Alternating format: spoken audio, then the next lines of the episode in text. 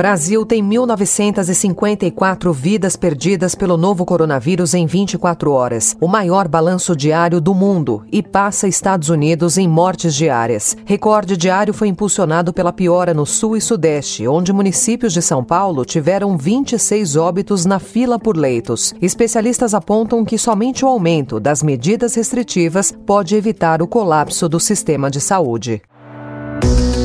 Estadão apresenta Notícia no seu tempo. Quarta-feira, 10 de março de 2021. Notícias do Brasil e do mundo com a credibilidade do Grupo Estado. Começando mais o Notícia no seu tempo, com as principais informações de hoje do jornal Estado de São Paulo. Vamos aos outros destaques do dia que a suspeição do julgador se fundamenta em fatos concretos e específicos contra Luiz Inácio Lula da Silva, em razão de interesses políticos próprios do ex-juiz Sérgio. Contra a posição do relator da Lava Jato no STF, Edson Fachin, Supremo avança em julgamento sobre suspeição do ex-juiz Sérgio Moro na condenação do ex-presidente Lula pelo triplex do Guarujá. Presidente do Banco Central encontrou-se com lideranças da Câmara para reverter mudanças na PEC emergencial avalizadas pelo presidente Jair Bolsonaro. A PEC vai à votação hoje. Igreja em Mianmar se junta a protestos. Religiosos vêm participando de mais atos pela volta da democracia no país asiático. Notícia no seu tempo. Descontrole da pandemia no país. O Brasil teve nas últimas 24 horas o maior número de perdas pela doença no mundo. Foram 1.954 mortes, segundo dados reunidos pelo consórcio de imprensa. Com um novo recorde, o Brasil ultrapassou os Estados Unidos.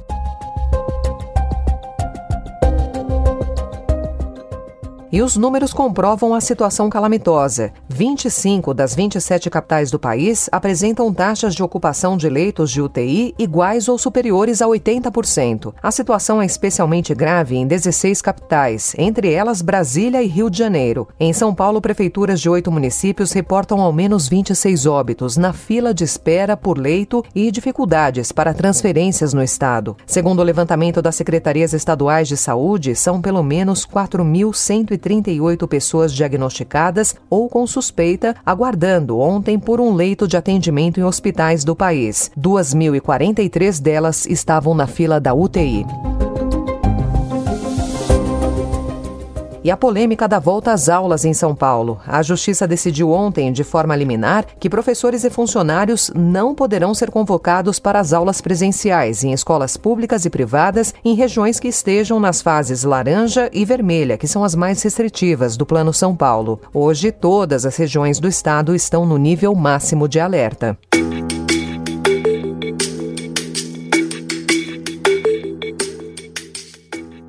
Primeiramente, Trata-se de caso com julgamento em andamento por esta segunda turma, já iniciado e com pedido de vista pendente. Como se não bastasse o fato de a apreciação do HC já ter sido iniciada pelo colegiado, o que, em princípio, impediria a decretação de sua prejudicialidade de forma monocrática, destaca-se ainda que a matéria debatida em cada via impugnativa é distinta. Enquanto aqui discute-se a suspeição parcialidade do julgador, lá analisou-se impugnação sobre competência. Portanto, eu estou me manifestando no sentido do prosseguimento e, portanto, na continuidade do julgamento. O ministro do STF, Gilmar Mendes, contrariou o relator da Lava Jato, Edson Fachin, e decidiu levar ontem para julgamento a discussão sobre a parcialidade do ex-juiz Sérgio Moro ao condenar o ex-presidente Lula na ação do triplex do Guarujá. Após horas de discussão, porém, com placar empatado em 2 a 2, a segunda turma do Supremo adiou a conclusão do caso. O julgamento foi interrompido por um pedido de vista do ministro Cássio Nunes Marques, que é o único indicado pelo presidente Jair Bolsonaro para a corte. Eu nunca julguei essa matéria, soube, como todos nós, do julgamento pouco antes dessa sessão. Então, senhor presidente, eu peço, apresento minhas escusas a vossas excelências, mas eu preciso pedir vista para analisar o conteúdo desse processo.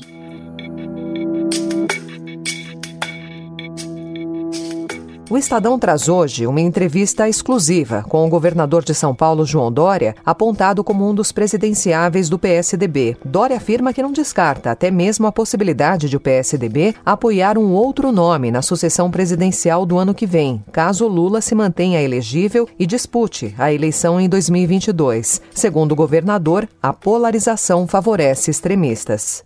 Notícia no seu tempo. As principais notícias do dia no jornal O Estado de São Paulo.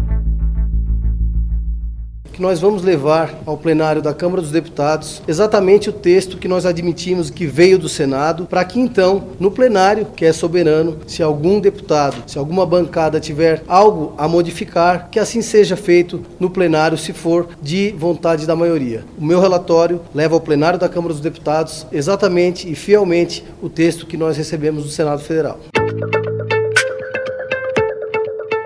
O anúncio feito ontem pelo relator da PEC do auxílio emergencial, o deputado Daniel Freitas, de que manteria o texto aprovado pelo Senado, foi o primeiro resultado prático da intensa negociação nas últimas 24 horas para evitar uma desidratação maior das medidas de controle de despesas. E quem atuou como porta-voz da equipe econômica foi o presidente do Banco Central, Roberto Campos Neto, escalado para tentar reverter o risco de mudanças na PEC, que deve ser votada hoje na Câmara. O volume de serviços prestados no país cresceu 0,6% na passagem de dezembro para janeiro, puxado por uma melhora no transporte de passageiros e em serviços de engenharia, segundo dados do IBGE. Analistas, porém, alertam que naquele mês a segunda onda de Covid já preocupava, mas não era tão acentuada. E as atividades turísticas já acumulam prejuízo de 290 bilhões de reais desde o início da pandemia, calcula a Confederação Nacional do Comércio de Bens, Serviços e Turismo. That conversation I'm never going to share. But at the time, at the time it was awkward. I was a bit shocked. Can you tell us what the question was? No, I don't, I'm not comfortable sharing that. O Palácio de Buckingham se manifestou ontem após as acusações de racismo do príncipe Harry e Meghan Markle contra a monarquia britânica e disse que os relatos são preocupantes e serão levados muito a sério pela rainha Elizabeth II.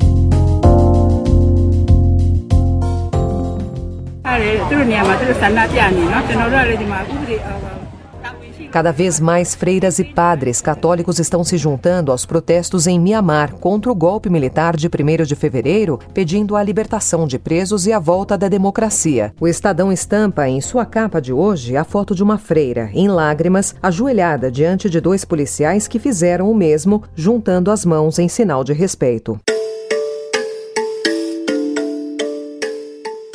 O governo João Dória estuda a possibilidade de interromper o Campeonato Paulista em razão da pandemia. A decisão deve ocorrer nesta quarta-feira. O Estadão apurou que a tendência é de que o estadual seja paralisado. A Federação Paulista de Futebol é contra e defende a eficiência de seu protocolo de segurança.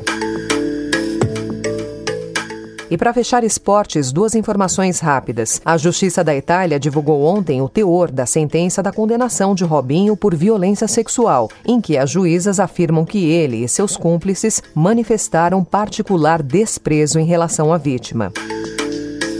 E Joaquim Low deixará o comando da seleção alemã logo após a disputa da Eurocopa. A entidade que comanda o futebol alemão afirma que a decisão partiu do próprio técnico. Fabulous. I'm so fierce that it's in nuts. Apesar de o mundo da moda ser famoso pelo glamour, existem tramas por trás dos holofotes repletas de intrigas, ganância e até morte. Esse é o caso de uma das grifes italianas mais importantes de todos os tempos, a Gucci. A história do clã foi marcada principalmente pelo assassinato do herdeiro, Maurizio Gucci. Essa parte sombria é o enredo do filme Gucci, dirigido por Ridley Scott e que tem Lady Gaga como protagonista. O longa chegará aos cinemas mundiais em novembro desse ano. No filme, a cantora vai vai interpretar Patrícia Rediani, ex-mulher do herdeiro da grife e que mandou matá-lo em 1995. Encerrando a edição de hoje do Notícia no seu Tempo, com a apresentação e roteiro de Alessandra Romano, produção e finalização de Mônica Herculano. O editor de núcleo de áudio é Emanuel Bonfim. E amanhã, a partir das 5 horas da manhã, mais um resumo das notícias do Estadão para você começar o dia bem informado. Obrigada pela sua companhia. Você ouviu Notícia no seu tempo.